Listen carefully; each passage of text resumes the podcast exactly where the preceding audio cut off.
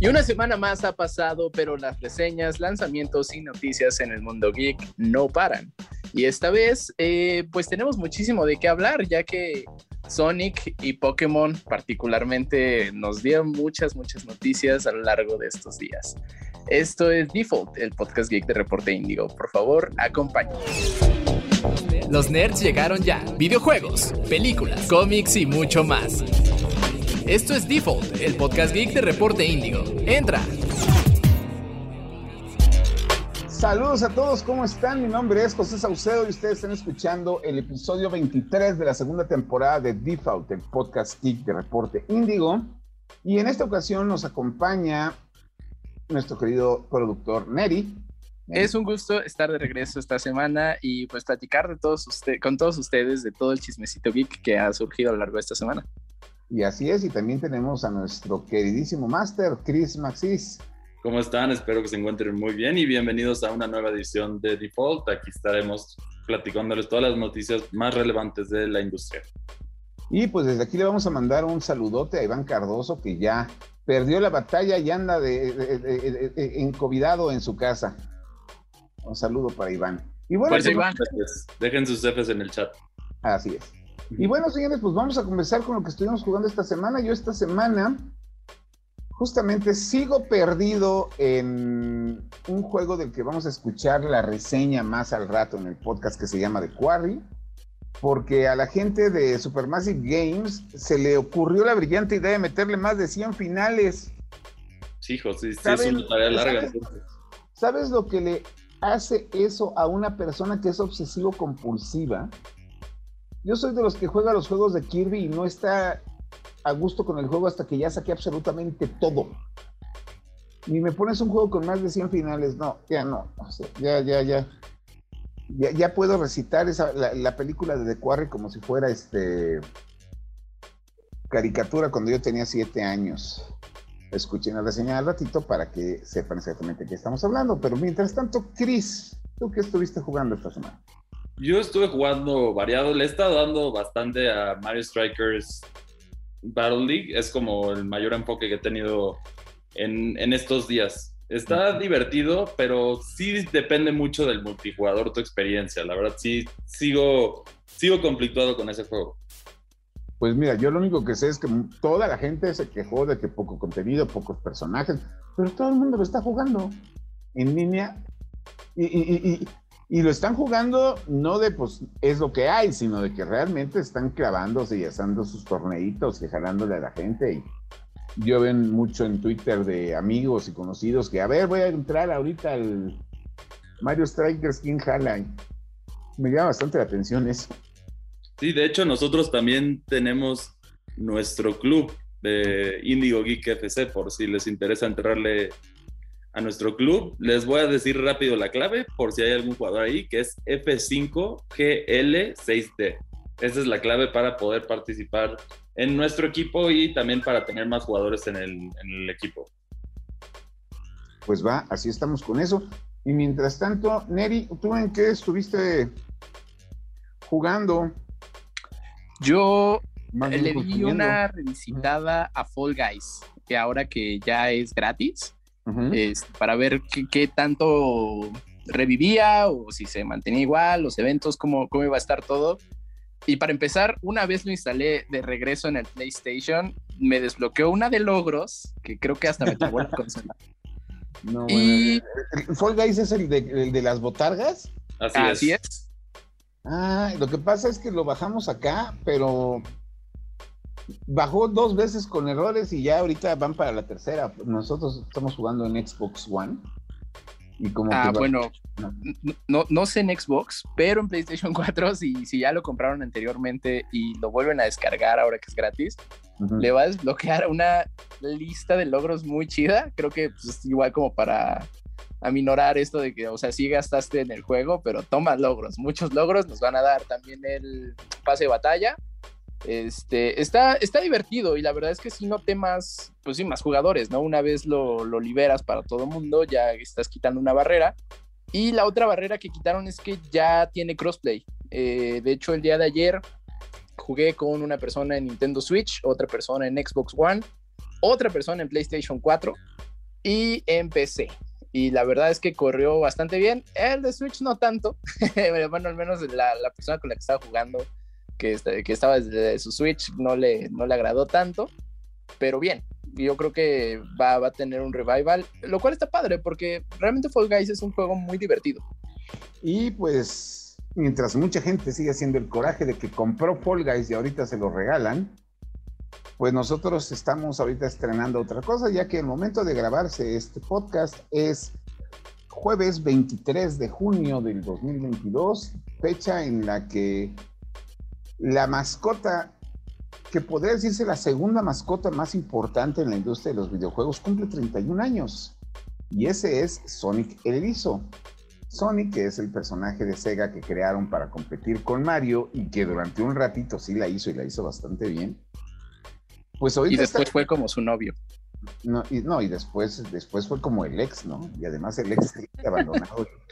No, pero la bronca está en que pues ahorita el personaje está teniendo un segundo aire, no por los juegos, porque si fuera por los juegos, Sonic Mania hace unos años hubiera hecho un milagro, sino por la película, ya que las películas de Sonic the Hedgehog que llegaron a, que, han salido en los cines, la primera fue demasiado exitosa para lo que mucha gente esperaba, la segunda le fue aún mejor, e incluso la película tuvo el escándalo, ustedes recordarán, de que el primer diseño de Sonic, todo el mundo dijo que estaba horrible. Y hasta ese diseño de Sonic sobrevivió y lo siguen utilizando porque Disney lo agarró y lo metió en una película propia y lo hizo uno de los personajes más notables. Si ustedes han visto la película de Chip y Dale, Los Rescatadores, que está en Disney Plus, ahí sale el Sonic feo, el Sonic deforme, que era el primer diseño para la película. Entonces, eso a mí como que ya se me dice un colmo de que cómo están haciendo que el personaje sobreviva. Y bueno, para eso, y este, el día de hoy, Sega, para celebrar los 31 años de Sonic, lanzó el día de hoy un juego del que vamos a tener la reseña completa la semana que entra. Pero desde ahorita les puedo decir que se llama, el que salió y es Sonic Origins, que es un juego que reúne los primeros cuatro juegos de Sonic. Finalmente les pone secuencias animadas para hilarlos en cuanto a historia y les mete la cantidad increíble de contenidos extras que habemos. Y pues como todo buen juego de Sonic, ya tuvo el escándalo de que los fans les pareció o no les pareció, o les gustó o no les gustó. Tuvimos este, el hecho de que muchos medios, sobre todo en Europa, se pasaron el, embargo de información por el arco del triunfo. Sega lo lanzó con una bola y diversidad y cantidad de paquetes para que compres cosas extras o las desbloquees pero el que yo diría que es el la polémica más grande que tiene el juego ahorita es esto.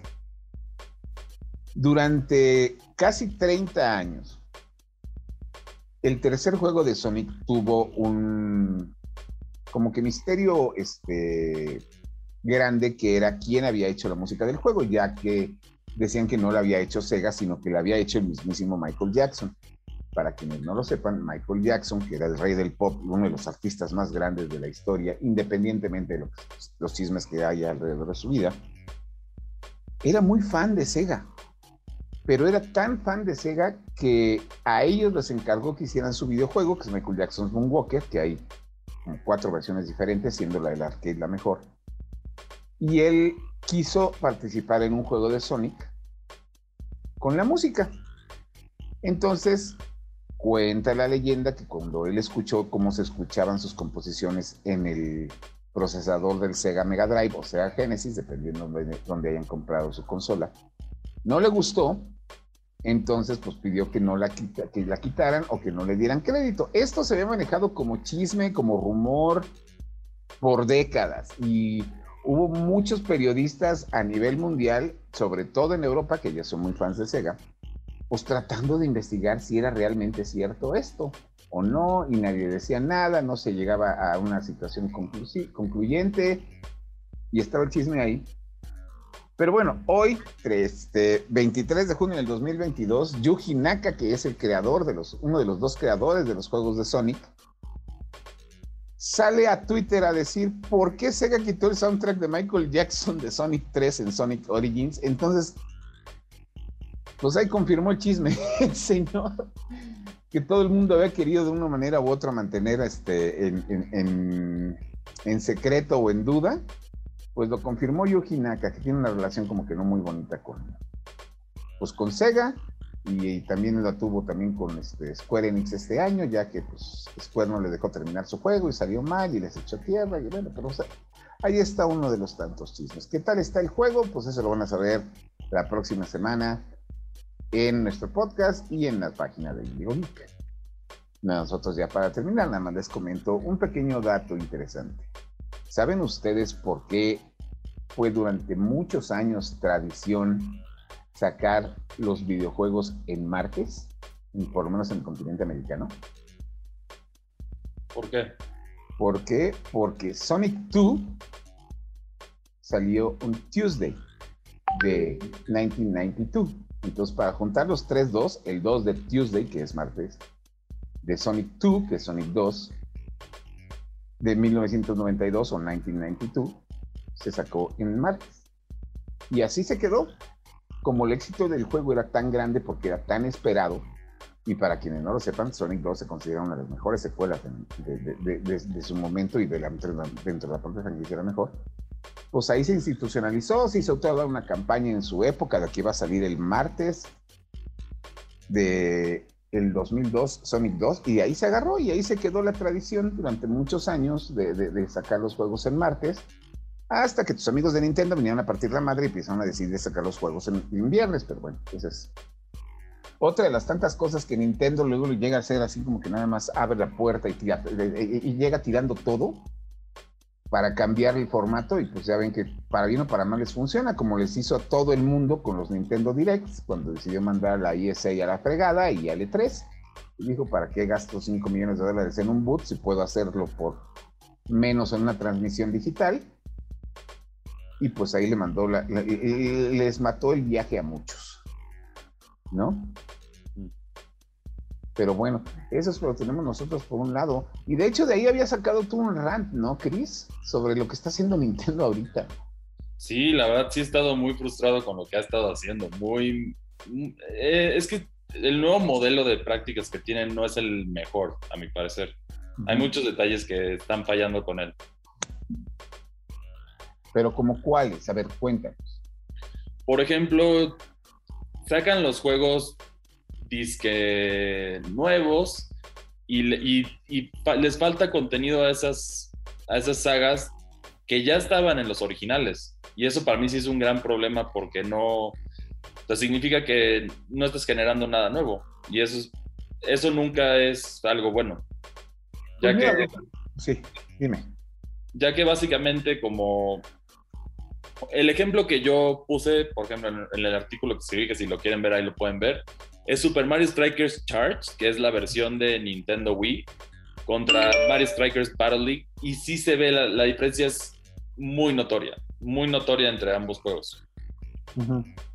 Ya que la falta de contenido se afecta. Son divertidos los juegos que va sacando nuevos, sí lo son, pero la realidad es que les falta contenido. Lo hemos visto, otros ejemplos de esto son, por ejemplo, Nintendo Switch Sports, que ni siquiera viene con el golf este Animal Crossing New Horizon, que le faltaban muchas, muchos diferentes aspectos que ya venían eh, incluidos en otros de los juegos. Entonces sí le faltan muchas cosas, la verdad, esa es la realidad.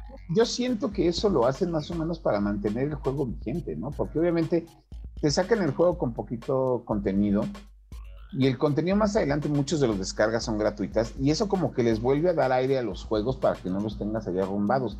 ¿No? O sea, digo, eso lo, yo, sé que Nintendo lo aprendió a la mala con el, ¿cómo se llama el, Nintendo para Wii U y para 3DS? Porque los anuncios de los personajes en DLC les levantaron, ahora sí que como dicen amigos míos, le levantaron el evento a toda la industria porque la industria entera del videojuego quería que sus anuncios tuvieran la misma reacción que, que la presentación de un nuevo personaje en Smash, ¿no? Pero eso mantiene los juegos vigentes. Digo, me atrevería incluso a decir que el contenido adicional que se va sumando paulatinamente es lo que mantiene en vivo o que mantuvo vivo durante mucho rato al Mario Tennis de Switch, al Mario, bueno, el Mario Golf no, pero sí tuvo su ratito, este, pero hace cuenta un ejemplo muy claro es Mario Kart, a tal grado que pues ni siquiera se necesita ahorita un Mario Kart nuevo, ¿para qué si seguimos vendiendo con DLC y más DLC y más DLC? ¿no? incluso la gente se quedó, no sé, medio decepcionada, no sé si estaría de acuerdo Mary conmigo, cuando dijeron, este va a ser el último personaje de Smash, ¿no? O sea, como que la gente se acostumbró a que siguieran sacando información y toda la especulación y todo lo que había alrededor, pues se hacía, se hacía una fiesta, ¿no? Sí, pero bueno, nada más sí decir que Smash creo que se fue una nota un poco baja y regresando un poco al tema de las expansiones eh, post lanzamiento, creo que es, es un vicio que ya tiene toda la industria. O sea, no, no es solo cuestión de Nintendo. Más bien Nintendo ahorita la está adoptando. Y pues tampoco estoy tan de acuerdo. Creo que era la única compañía que, que se salvaba de estas prácticas medio, pues no chafas, ¿no? Pero sí medio predatorias, este, y que a veces pareciera que, que un juego un juego final, un juego día uno, como que está un poco tasajeado, ¿sabes? Que, que no está, este, no es que no esté terminado, más bien como que lo recortaron. Es que mira, con Nintendo, quizá que esa es la, la, queja de lo, que, de, lo, de, lo que, de lo que está diciendo Chris, más, más bien va por el camino que me cuentas tú. Hay juegos que se nota que lo sacaron sin terminar y les valió madre y después lo arreglamos como ocurre mucho con Electronic Arts y Ubisoft, ¿no? Un ejemplo claro. Saludos de Division. Ándale. No, también Battlefield 2042, ¿no? Que ahorita este, ya no saben si seguirlo apoyando o ya dejarlo morir. Este, pero con Nintendo sí se nota de que falta todo esto porque lo van a sacar. O sea, de Nintendo sí se nota el, el, machetazo, ¿no? De que lo terminaron y lo, puedan, y lo van a sacar. O sea, ya está terminado, pero lo van a sacar post fecha. No es como pasó con Cyberpunk, con este No Man's Sky, con The Division, con muchos otros títulos que se nota de que, güey, ya lo acabaste, no, ya lo acabaste, no, ya lo acabaste, lo tengo que sacar, pero es que va a salir incompleto, no importa, sácalo ya. ¿No? Y así ha pasado con muchos juegos, incluso justamente esa es la gran historia del Sonic del 2006, de Hedgehog, que se sacaron sin terminar porque tienen que cumplir con una fecha de lanzamiento, ¿no? Sí, pero el problema de ese modelo yo siento es que, por ejemplo, el argumento que decías Mario Kart 8 Deluxe era un juego completo cuando salió en el Nintendo Wii U. Es decir, tenía la cantidad de, pistas que tú te esperas en un Mario Kart. Es decir, eran, eran ocho diferentes copas con cuatro cada una. Y ese era el juego base. Después le agregaron DLCs que fueron muy bienvenidos y eso, e, ese modelo sí alegra a la gente. Tenían un costo, pero valía la pena el, precio, ¿no? El problema es que después de eso lo que deciden hacer con, bueno, con el caso de Mario Kart, ahora le agregaron todavía más pistas. Entonces, en lugar de sacar un nuevo Mario Kart, simplemente sacaron otro juego. O sea, básicamente sacaron pistas para Mario Kart y eso es muy bueno. Eso es muy bueno porque ya tienes más contenido, tienes, la gente va a estar más feliz, todo eso. Pero el problema es cuando sacas juegos que están incompletos comparando los, los que ya mencioné, ahí sí se nota la diferencia y es, es frustrante, es frustrante y hasta dolorosa ver, ver a Nintendo haciendo eso. Pues mira, mira, mientras no me hagan lo que ha hecho Square Enix o Activision, porque un ejemplo aquí lo vamos a hacer justamente con otros dos juegos de carreras, que son el de el Crash Nitro, el último Crash de carreritas. Crash Nitro Racing. Nitro Kart. El bueno, el, último Crash de carreritas y el Chocobo Rey, el Chocobo Grand Prix, que te lo anunciaron, te lo presentaron, se lo mandaron a la prensa todo bonito y lo que quieras, y ya que la prensa lo sacó, lo reseñó, lo calificó, entonces ya vienen los DLCs metiendo loot boxes, metiendo trampas de, de, de, pay to win y metiendo muchas cosas después pues, para que la gente se, que compró el juego por las buenas reseñas ahora tiene la bronca de, pues, que todo ese contenido lo va a tener que pagar de una forma u otra si quiere disfrutarlo. Que eso, eso, eso sí, son prácticas que a mí no me parecen. Sí, igual también Gran Turismo 7 hizo lo mismo. No, sí, pero Gran Turismo, Gran Turismo, Gran Turismo 7, ahorita, bueno, ya nos vamos a ir al corte, pero es que yo tengo que decir esto, yo Gran Turismo lo consideré durante años como el mejor simulador de carreras que había pero durante años, o sea, Sí, era el dominante de su categoría, de acuerdo. O sea, incluso mi papá, que en paz descanse, le entró a los videojuegos simple y sencillamente porque podía manejar un Aston Martin en el, Gran Turismo, ¿no? Entonces, la forma de que tú ves el, el desgarriate que está ocurriendo en el Gran Turismo 5 ahorita con los costos, las broncas, las actualizaciones, los loot boxes, todo el desmadre en línea, y lo comparas con lo que está haciendo Microsoft con Forza Horizon, y, este, y, el, se me fue el nombre del otro Forza, este, que son su simulador y su juego de carrera. Dices, ¿en qué momento perdieron tan duro el piso los de PlayStation? En ese aspecto y con este juego. Pero bueno. Nosotros comentamos, antes de irnos al corte, les decimos que aquí no se tienen preferencias de consolas, aquí les tiramos a todas. Parejo. Y ahora nos vamos a la primera reseña y después un invitado especial. Regresamos. Reseñas. El verano ha terminado, los niños han regresado a sus casas y los consejeros del campamento están listos para irse, pero una avería en su camioneta ha hecho que los jóvenes se queden una noche más. ¿Qué es lo mejor que pueden hacer para pasar el tiempo? Una última fiesta antes de regresar a la realidad. Desafortunadamente para los chicos hay un mal escondido en el bosque que los estará acechando hasta el final. Con el lanzamiento de Until Dawn en 2015, Supermassive Games comenzó una nueva carrera en el género de las películas interactivas con una impresionante historia de terror que sorprendió a más de uno. Este ambicioso título fue seguido por la antología de The Dark Pictures, siguiendo muy de cerca la fórmula original, pero ofreciendo interesantes historias que retomaban algunas de las más típicas películas de terror, fantasía y ciencia ficción. El concepto se mantiene en The Quarry. El juego te presentará una historia que vivirás a través de nueve personajes, pero en el que tus acciones y ciertas decisiones marcarán el camino de la narrativa y también qué personajes llegarán vivos hasta el final. El título presenta sutiles opciones de interacción que van desde seleccionar una respuesta, un camino a tomar o reaccionar rápidamente ante un evento. Todo define un camino y un final, haciendo que cada vuelta al juego sea una experiencia diferente. Y eso es lo que más llama la atención del título. Para esta entrega algunas opciones han sido mejoradas, como saber que una mala reacción no se vuelve necesariamente una muerte, la oportunidad de cambiar de decisión en tu camino hasta en tres ocasiones, si es que muere un personaje que querías mantener vivo. Además, el juego también es consciente de su calidad narrativa y actoral, incluso te da la opción de verlo como una película e incluso decidir directamente el destino de algunos personajes, aunque nosotros pensamos que eso le quita todo el chiste al juego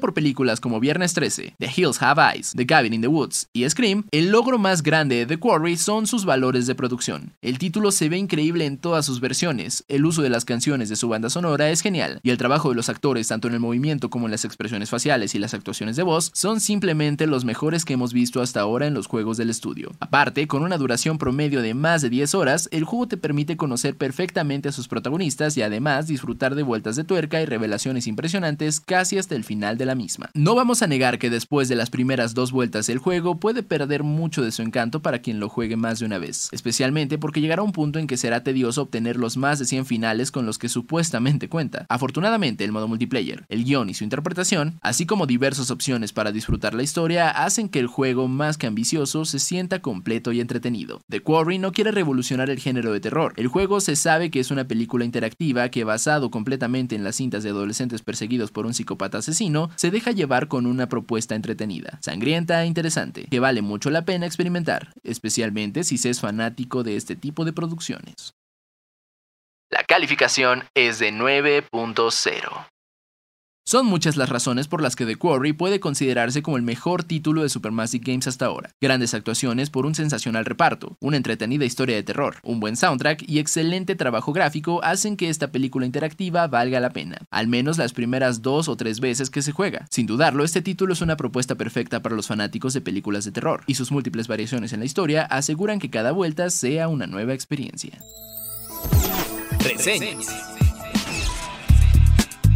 Continuamos aquí en Default, el podcast geek de Reporte Índigo, y en esta ocasión nos acompaña un invitado muy especial, uh, un invitado que seguramente Chris ya quiere saber todo lo que tiene que platicarnos.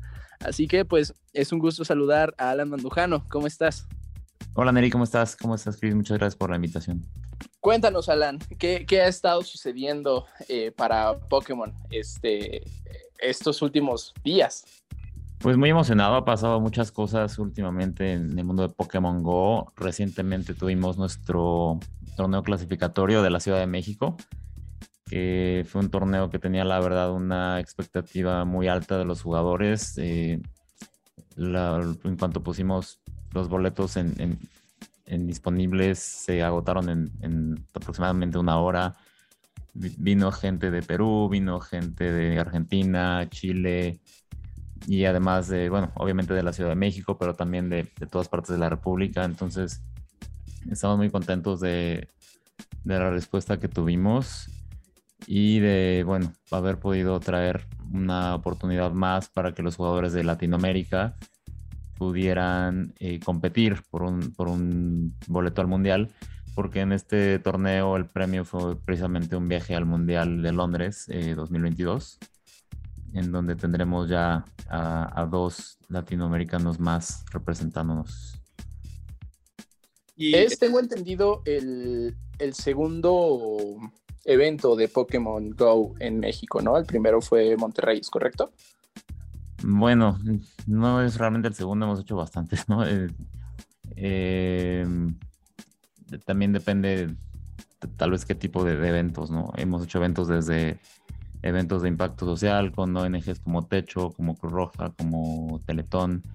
Hemos hecho eventos en el Community Day, cada mes hacemos eventos con las comunidades. Hemos hecho eventos con partners como 7-Eleven, eh, eventos que han hecho en, sus tiendas.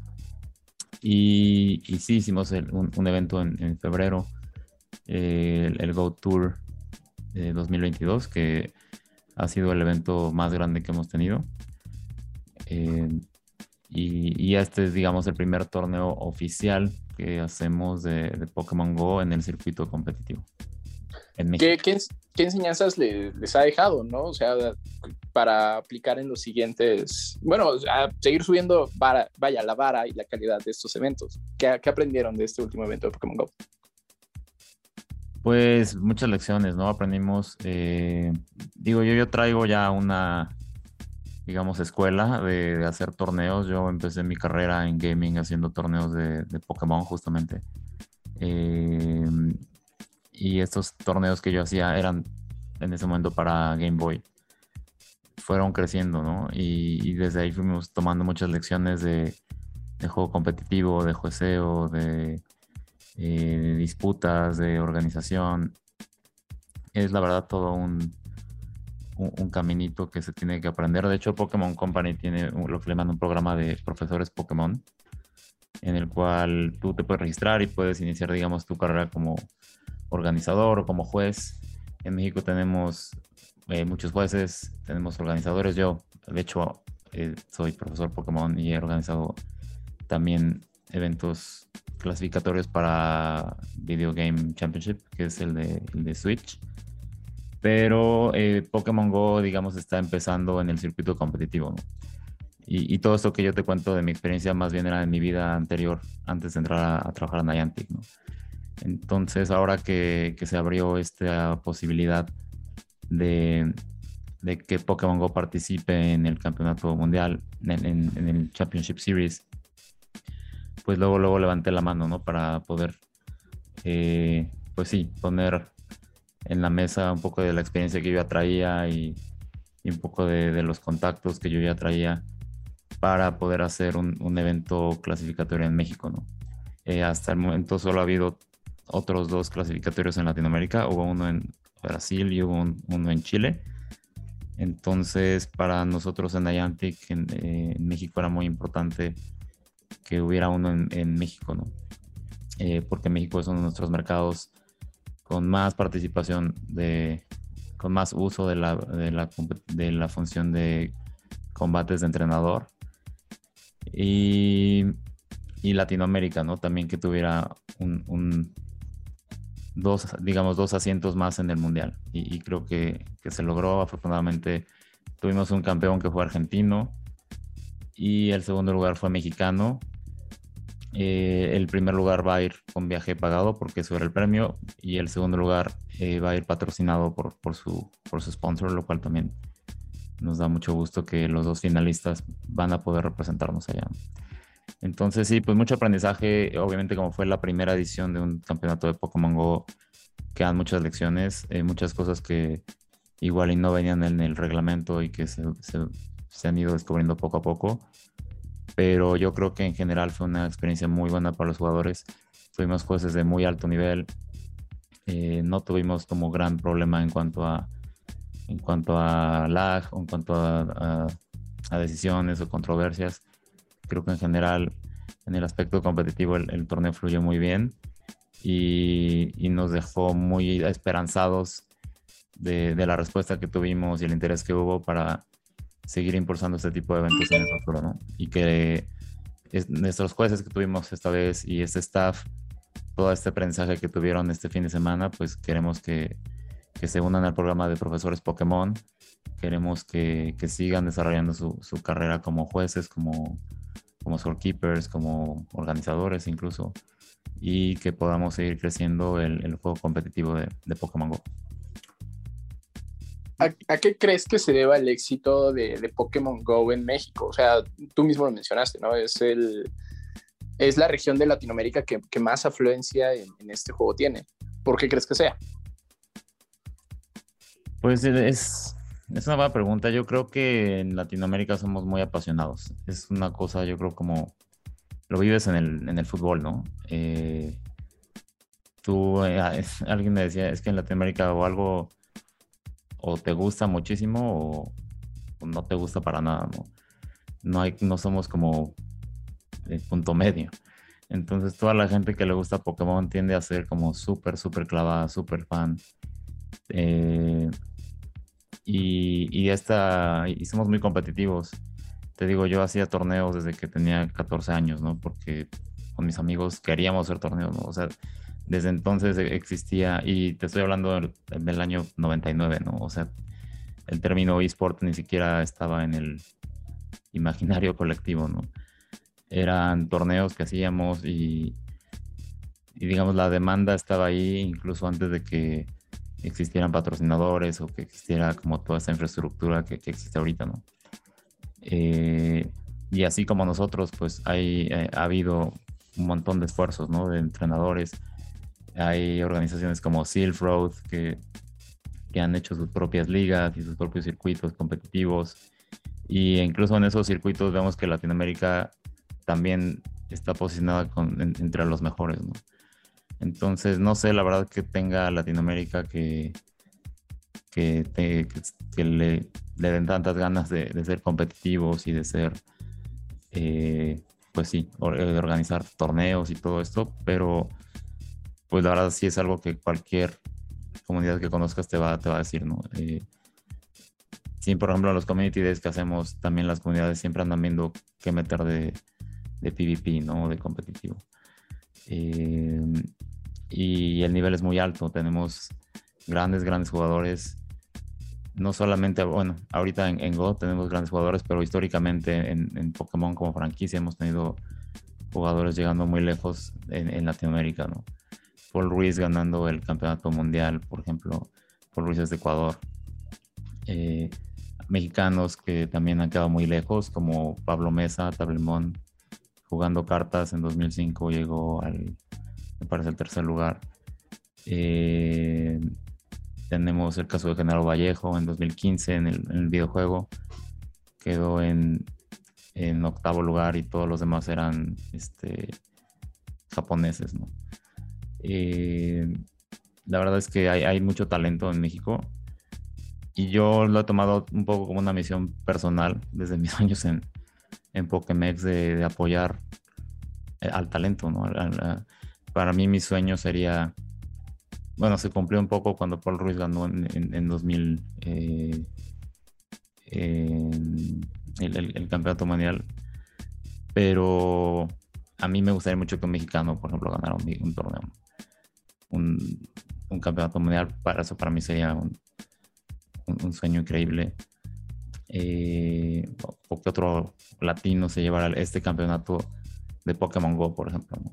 Yo creo que Latinoamérica es una región que tal vez de pronto ha sido no tan representada como otras en, términos de cantidad de eventos, en términos de, eh, pues sí, invitaciones al mundial y todo esto. Entonces nos da gusto poder eh, un poco ampliar, reducir esta brecha, ¿no? Y, hacer que Latinoamérica esté muy bien representada en un campeonato mundial, por lo menos en, Pokémon Go, que es el juego que, nos corresponde a nosotros en Niantic. Y, eh, y también, por ejemplo, hay, hay casos de mexicanos que han ido a otros torneos y han quedado en posiciones muy buenas, ¿no? Está por ahí eh, y Homero, que es un jugador de, de, Guadalajara, que quedó en segundo lugar en el campeonato regional de Indianápolis. También obtuvo su pase al mundial, entonces es otro mexicano que nos va a estar representando. Y quedó en segundo lugar contra King, ¿no? Que King es de los mejores del mundo y estuvo muy cerca de, de ganarle, ¿no? Entonces, te habla mucho del nivel que tenemos, que es reconocido por, por toda la gente. A mí algo que me, la verdad me sorprendió mucho fue ver cómo todos los ojos del mundo estaban en, el torneo que hicimos. Eh, simultáneamente nuestro torneo se hizo un torneo en Milwaukee y obviamente había interés de, cómo se desarrollaba ese torneo, pero eh, noté mucho interés en ver qué pasaba en el torneo de, Latinoamérica, ¿no? en clasificatorio de México. Eh, el live stream que hicimos fue tuvo muchísimas vistas, tuvimos más de 50 mil personas viéndolo. Eh, entonces, estamos muy contentos de, haber podido traer esta experiencia a los participantes y, y haber traído más eh, representantes a Latinoamérica. ¿no? Y no nada más para los ganadores, creo que es importante que haya torneos o para los más competitivos. Creo que para cualquier persona que quiera eh, probar su nivel, al fin de, a fin de cuentas es una experiencia. Eh, tuvimos muchos, eh, muchas personas que igual sabían ¿no? que no iba, iba a ser muy difícil que ganaran, porque tal vez era su primera vez jugando, tal vez hace mucho que no jugaban pero eso no les quitó, digamos, la, las ganas de, ver qué se siente participar en un torneo en el que puedes clasificar al mundial, ¿no? Un, torneo ya de alto nivel, eh, que la verdad nunca se había hecho eh, de Pokémon Go en México. Entonces, yo les diría que a, la gente que igual piensa como, no, eso es solo para los súper, súper clavados, realmente es una experiencia, ¿no? Eh, lo que hicimos fue, tuvimos una sede muy buena que fue el, Centro Cultural Los Pinos y ahí pusimos una carpa afuera, ¿no? Una carpa en el área del helipuerto donde la gente podía ver los combates, donde la gente podía, digamos, hacer como un picnic mientras veía las batallas que estaban sucediendo ahí mismo, ¿no? Eh, entonces, y ahí mismo también pusimos unos tapetitos de PvP hicimos unas dinámicas donde habían regalos de Niantic, regalos de Pokémon Go. Entonces tratamos de hacer que ese evento fuera eh, una experiencia, un, tipo de celebración de, Pokémon Go y, de los fans y de la comunidad. Entonces, eh, pues sí, es el tipo de, experiencias que nos gusta hacer en Niantic y esperemos que no, no sea la última. Y como mencionas, eh, Pokémon Go si bien pues atrajo a público que ya se encontraba dentro de este universo, eh, también eh, atrajo a, nuevas audiencias, ¿no? Que igual y no estaban tan familiarizadas con Pokémon Go, con, Pokémon en general, pero Pokémon Go fue, fue un excelente gancho para pues introducirlos a este mundo. Eh, las personas de pronto todavía no, no, el público en general no, no puede llegar a entender cómo se juega un competitivo de, Pokémon Go. Cuéntanos un poquito en qué consiste, cómo es. Sí, pues mira, mucha gente, de hecho, igual también desconoce cómo es el, los combates, ¿no? Eh, la verdad, los combates en Pokémon Go son similares al, de los juegos de la serie principal. Me refiero a, en, en, ese momento Sword y Shield o en su momento Pokémon Gold y Silver, etcétera, en el sentido en que son basadas en, turnos. Sin embargo, los turnos aquí son rapidísimos. De hecho, ni siquiera parece que sea combate por turnos porque es, muy. Es, es, una acción muy rápida. O sea, los turnos duran de fracciones de segundo. ¿no? Trata de que tú eh, tienes un equipo de, de tres contra tres y tus equipos tienen un ataque rápido y dos ataques cargados, tus, tus Pokémon. Y obviamente tú tienes que elegir el equipo que cubra de alguna forma, la estrategia es encontrar un equipo que cubra las debilidades y resistencias, ¿no? Que es este eh, elemento del gameplay que ha existido en Pokémon desde siempre, ¿no? El tipo agua le, es bueno contra el tipo tierra y el tipo eh, eléctrico es bueno contra el tipo agua, etc. Entonces, el, pues digamos, la estrategia es número uno, hacer un equipo que tengas cuidadas tus debilidades y tus resistencias o, o poder responder a una debilidad con, con una resistencia. Y número dos es también eh, cuidar tu, tu, energía y tus escudos. En Pokémon Go hay unos escudos, tienes dos escudos por, por partida, que lo que hacen es bloquean un ataque cargado del rival, pero tú tienes que tener mucha estrategia en qué momento los usas o en qué momento mejor eh, utilizas un Pokémon, utilizas las resistencias de, tu, de, tu, Pokémon a tu favor para evitar usar los escudos. Em, realmente la estrategia se centra en la administración de, de, la energía, de los escudos. Hay de pronto estrategias, ¿no? Que los, uh, un jugador trata de engañar al rival haciéndole pensar que va a mandar un ataque de cierto tipo para que él se escude y al final logra que se escude y le manda un ataque que, no era necesario escudar, ¿no? Y en, ese momento lo pone en desventaja. Eh, ese tipo de estrategias son las que, las que son interesantes en el competitivo de Pokémon Go. Y lo interesante es que, como te digo, es, un, es muy, como dicen en inglés, fast-paced, ¿no? Es muy eh, es dinámico. Sí, muy, muy dinámico. Tienes que, en, juegos como en BGC, eh, bueno, en, Switch, por ejemplo, en, Sword and Shield, tienes, me parece que es como un minuto para, para elegir tu ataque, ¿no?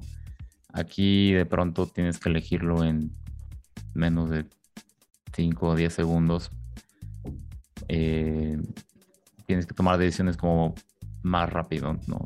E-, es, un tipo diferente de, Y aunque las estrategias son similares en cierto tipo con BGC, en, términos de, no sé, eh, las debilidades, las resistencias, etcétera, eh, o el cambiar un Pokémon por otro, de pronto tienes que tomar las decisiones como al filo así del segundo.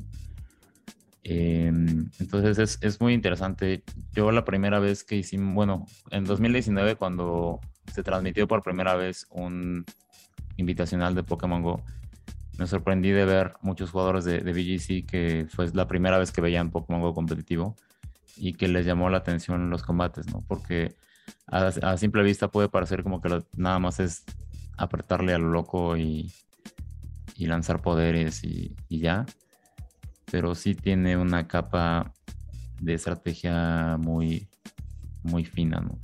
De hecho, por eso es interesante eh, cuando hacemos los combates en, en live stream, porque sobre todo esta, por ejemplo, esa final que tuvimos fue un despliegue ¿no? de, de, técnica y de calidad y de jugadores que ya tienen contadísimos los, el número de ataques que se requieren para lograr un cargado y cuántos ataques lleva el, el, rival y, tienen todo esto en la mente.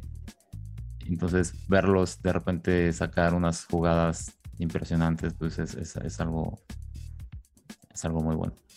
Entonces, pues sí, eh, en, en, resumen es una versión, digamos, más light del juego de, de, la, de los combates de, a los que estábamos acostumbrados antes de que existiera Pokémon Go, me refiero a, a los de la serie principal.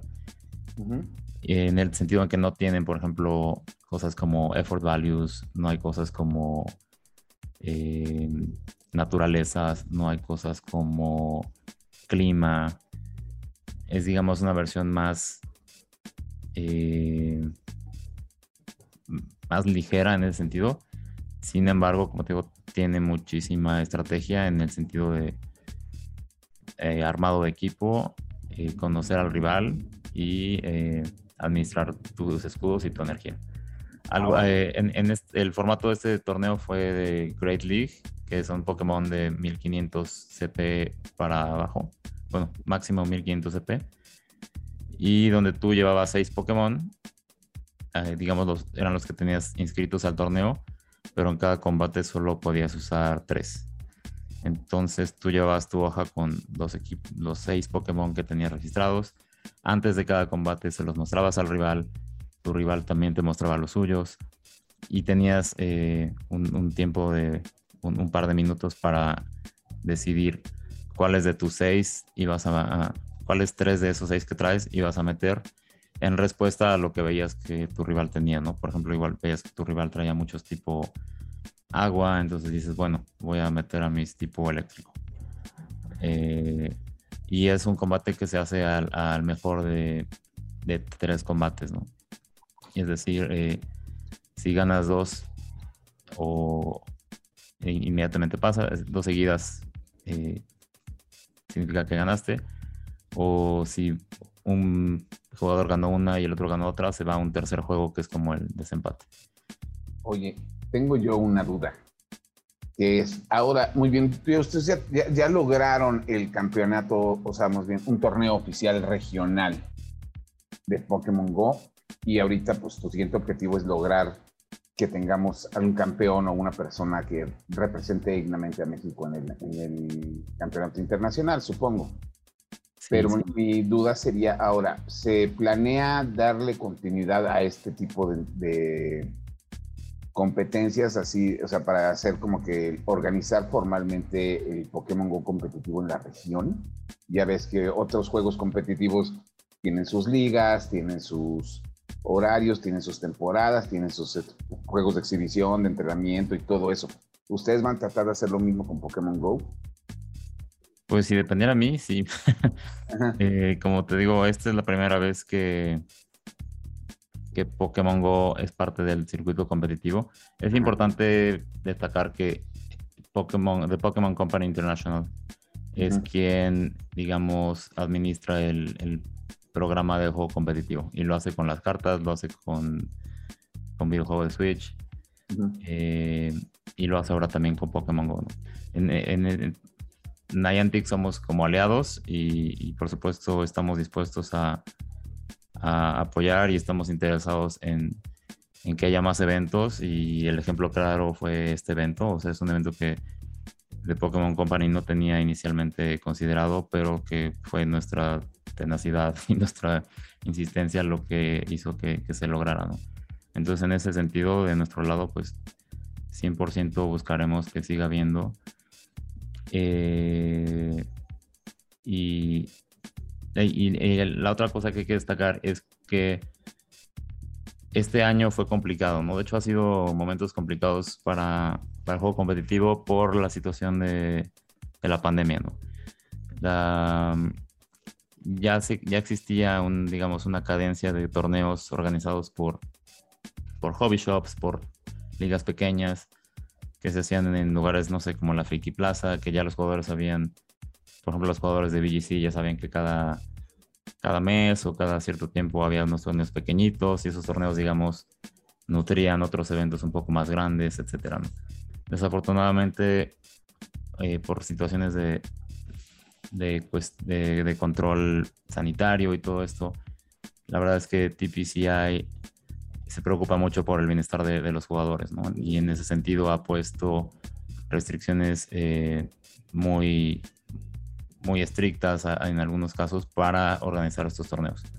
Entonces, esa es una de las razones por las que no hay, digamos, torneos más pequeños. Eh, no, no, ahorita no se están, no se están aprobando torneos eh, chiquitos. Los torneos que están aprobando son torneos en los que podemos estar seguros que se cumplen con las medidas de, sanidad, ¿no? Por ejemplo, para este torneo, eh, nosotros pusimos cuatro filtros, eh, cuatro unidades de filtración EPA eh, e de grado médico de 500 FM que es una medida que, nos pidió The Pokémon Company. Tuvimos que restringir el cupo máximo de, la sede donde se hacían los, los juegos a 30 personas. Eh, fue también por eso que hicimos el torneo, digamos, la, en la sección de espectadores la hicimos en una carpa al aire libre porque así también podíamos eh, tener pues eh, menos riesgo de, contagio comparado con un lugar cerrado. Entonces eso ha marcado la pauta en muchas de, las decisiones y, y, obviamente vamos a ver cómo se dan las cosas, ¿no? Si de pronto las restricciones se, se hacen, eh, digamos, se, levantan estas, este restricciones, pues obviamente podemos traer más torneos eh, y tal vez de más masivos y tal vez con, con, o tal vez muchos más torneos más chiquitos, pero todo va a depender mucho de, de pues del panorama global, ¿no? Y, y, cosas que realmente no están en, en nuestras manos de eso y de que no tengas un equipo que se llame Mainitas Club. ¿No? Como pasó con el de Pokémon Unite. Pero bueno, Alan, oye, te queremos agradecer muchísimo por habernos dado toda esta información alrededor de lo que está ocurriendo con Pokémon Go en México. Y bueno, antes de despedirnos, quería saberte cuál es el siguiente paso para ti ahora. Ya tuviste el evento, un evento oficial a nivel nacional, ahora qué sigue. Pues me sigue, ahorita lo que toca es apoyar a los jugadores. y vamos a seguir obviamente muy de cerca el desempeño de los jugadores en, Londres. Yo les pediría a toda la gente que, que, nos sintoniza que haga lo mismo, que esté al pendiente de, cómo les va a nuestros representantes allá en Londres. Eh, yo obviamente quiero estar allá y, apoyarlos en persona y, ojalá pueda podamos regresar acá, con, con un campeón. Y en cuanto a a Pokémon Go, pues seguimos, eh, ahorita estamos en plena temporada de Go, el, eh, eh, Season of Go, que es como se está llamando la temporada actual de, del juego. tenemos eventos presenciales en, en, Seattle, en Berlín y en Sapporo, que van a estar muy interesantes. Tenemos un evento global que es el Go Fest final, que es digamos la continuación del, del evento tuvimos en, en, eh, mayo, en, perdón, en junio en, a nivel digital y este va a ocurrir eh, en agosto. Eh, y tenemos pues también muchas sorpresas planeadas para, para nuestros entrenadores, ¿no? Entonces, digamos que el mundo de Pokémon Go está muy activo más allá de, de sus campeonatos y la invitación sería que nos sigan en nuestras redes sociales en Pokémon Go App LA para estar al pendiente de, todas las novedades que, tendremos. Se vienen por ahí sorpresas muy padres que espero que, estén atentos. Y también si, eh, si, si, gustan seguirme a mí también en, redes sociales, yo me pueden encontrar como AlanNB.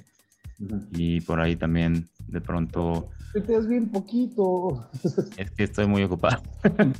pero tuiteo, tuiteo poquito, pero conciso. Tuiteo anuncios. Por ejemplo, todo esto del, del invitacional, digamos que yo fui de alguna forma el, spokesperson y, todos los anuncios los, estuve poniendo ahí en mi, en mi cuenta.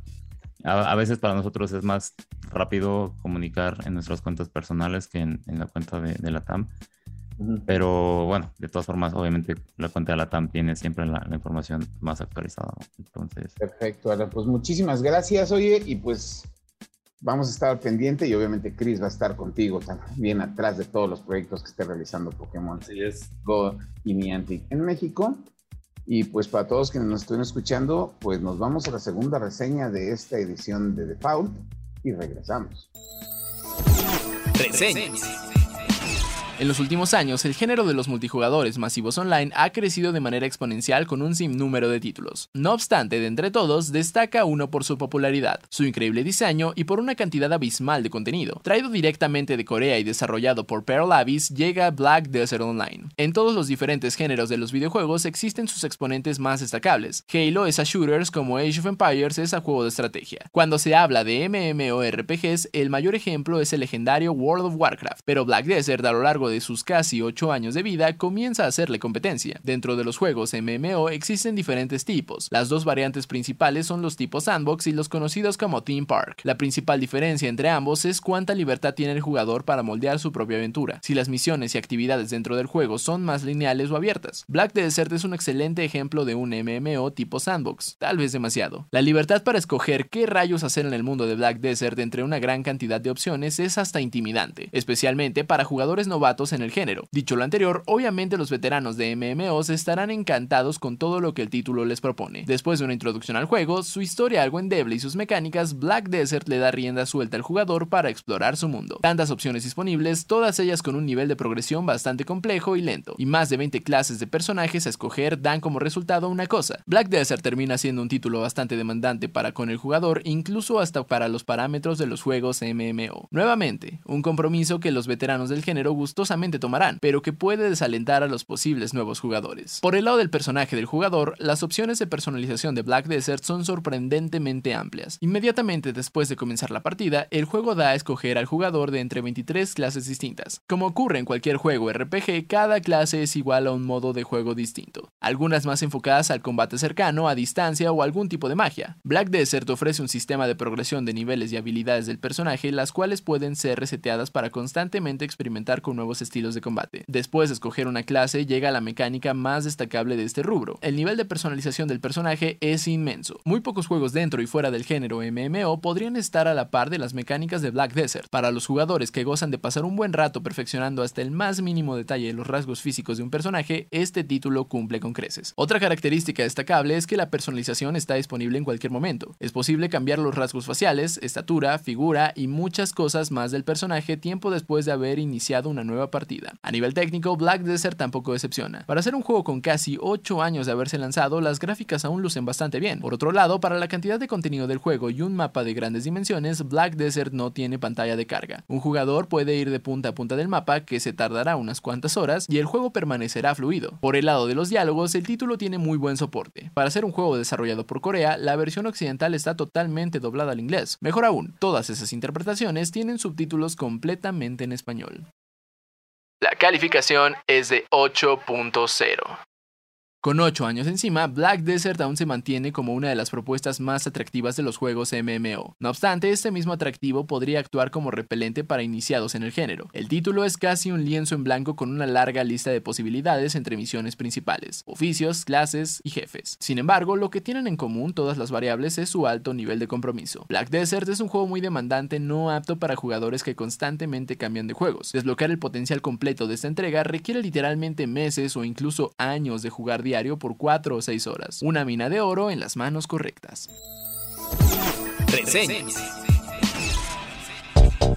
Bueno, señores, pues ahora ya están totalmente informados de todo lo que va a pasar con Pokémon Go en México, lo que queremos hacer y más cosas que yo estoy seguro que no tengo la más mínima idea de lo que estaban hablando, pero Chris estaba muy emocionado, así que lo entenderemos más en las notas que van a ver durante esta semana en Indigo Geek, la sección de reporte Indigo. Pero pues nosotros antes de irnos tenemos que darles algunas recomendaciones y obviamente antes de pasar este, a las recomendaciones de videojuegos, quiero pedirles un favor de que se, digo, ya lo habló Neri en dos programas, pero yo lo voy a tener que hacer ahorita. ¿Por qué? Porque la semana pasada y esta semana empecé a echarme Stranger Things desde el primer episodio de la primera temporada. Oye, qué bueno, voy, voy a la mitad de la segunda temporada, así que pobre ti si me spoileas algo, pero... Este, la pero qué bueno va, está muy bien, está, yo creo que la única bronca que tiene Stranger Things ahorita con lo que he visto de la cuarta temporada es que los niños sí ya están dando el viejazo, ¿no? o sea, como que sí ya... La, la, la, temporada las quieren seguir como si el niño pasó de los 12 a los 13 años de una temporada a otra, pero como que es demasiado evidente. Pero sí, es, es, inevitable que eso pasara, pero, pero sí. Y para los que están emocionadísimos con lo que está ocurriendo de The Voice, a mí no me, nunca me ha convencido la serie de televisión, pero me prestaron los, los, es que no sé, son cómics, novela gráfica, bueno, chistes que me los prestaron y ay, si va a pasar lo que acabo de leer el día de ayer en la serie de televisión, va a estar muy interesante ese retraso. Sí, esta semana se estrena el controversial. Bueno, sí, se estrenó. Eh, no estoy tomando en cuenta la, cuarta dimensión, discúlpeme, señor Saucedo. Eh, sí, ya se estrenó Hero Gasm y bueno, ah, véanlo. bueno, yo nada más les voy a decir una cosa. Este, Prime Video estuvo, creo que tres semanas queriendo armar la polémica y la expectativa alrededor del capítulo totalmente censurable y sexoso de The Boys. No les quedó tanto, ¿eh? Pero a tal grado que dicen que prohibieron el capítulo en cuatro países y no sé qué. Y mientras tanto, Boss Lightyear, película de Pixar, por una escena de un segundo, lo bloquearon en 14 países y fue un fracaso en taquilla. Sí, y la verdad yo creo que eh, esta campaña publicitaria de no, es que es un episodio súper controversial y censurable y no apto para ninguna audiencia, siento que no lo lograron, ¿sabes? No, no vi tanto. No, nadie le importó. Por lo menos en América Latina a nadie le importó. Digo, ¿cómo puedes sacar eso cuando pues aquí en México tenemos narconovelas y la gente la ve como cosas de la vida diaria. Pero bueno. de videojuegos. Empiecen con el Sonic Origins si quieren jugar buenos juegos de Sonic y que son realmente retadores. No me voy a cansar de recomendar The Quarry si les gustan las películas de terror tipo Viernes 13, The House of, The Hills Have Eyes, The House on, The Cabin in the Woods, Scream y todo eso. Jueguen The Quarry. No es el más complejo, pero sí me atrevería a decir que en cuanto a actuación y narración es el mejor juego de Supermassive Games. Y ellos son los que hicieron un tildón, así que quédame serio que les estoy hablando. Y si no, pues vámonos con las tortugas ninja y nos vemos este, en línea. ¿No? Tú, Neri, ¿qué nos recomiendas? Yo, eh, bueno, sí regresen a Fall Guys. La neta es que sí estaba muy divertido. Eh, ayer, justo ayer con un amigo, este, comentábamos que Fall Guys se siente como se sentían los juegos de cierta cadena de hamburguesas que ya no tiene juegos en sus sucursales de cuando eras niño.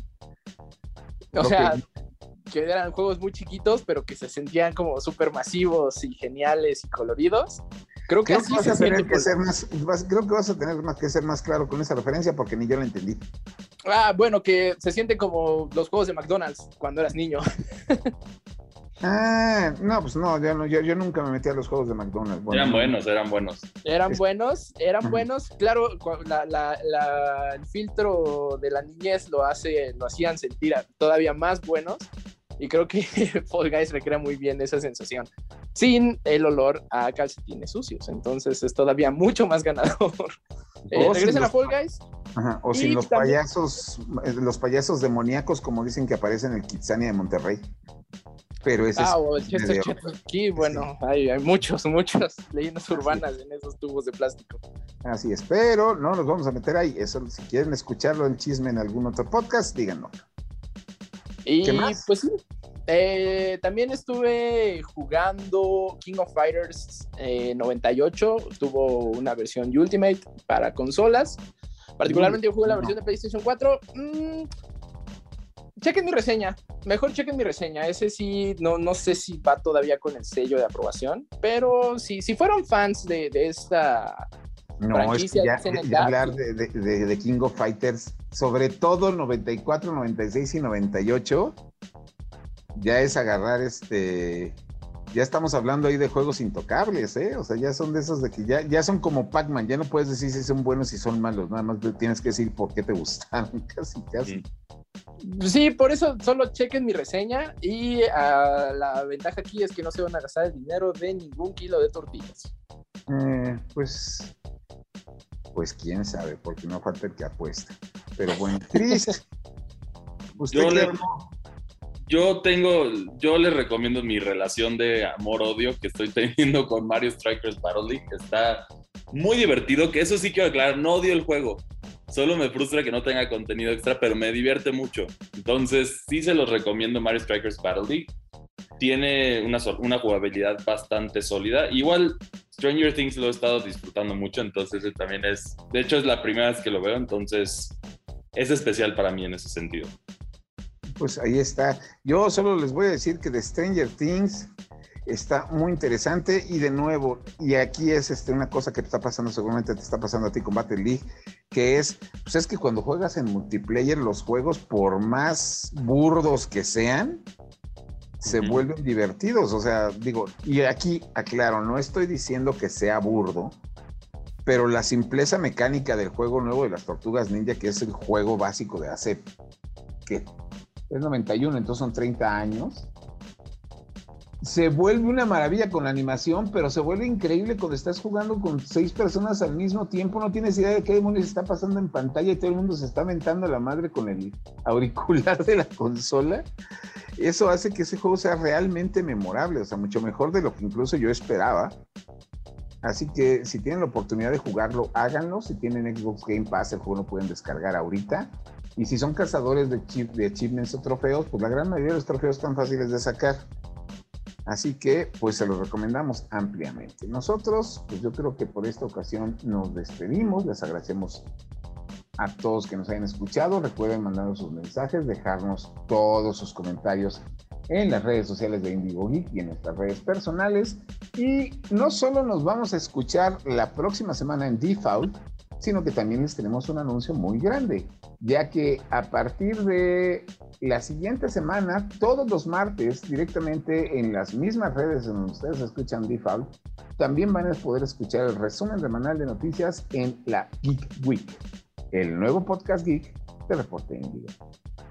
Muchas gracias a todos y hasta la próxima. Fuerza Iván, bye. Acabas de escuchar Difo, el podcast geek de Reporte Índigo. Nos escuchamos la próxima semana, pero el chismecito friki no para en todas las redes sociales de Indigo Geek MX. Hasta la próxima. Este podcast de Reporte Índigo es producido por César Carrera, con locución de José Saucedo, Cristian Maxice, Iván Cardoso y Marcos Neri. Default, el podcast geek de Reporte Índigo.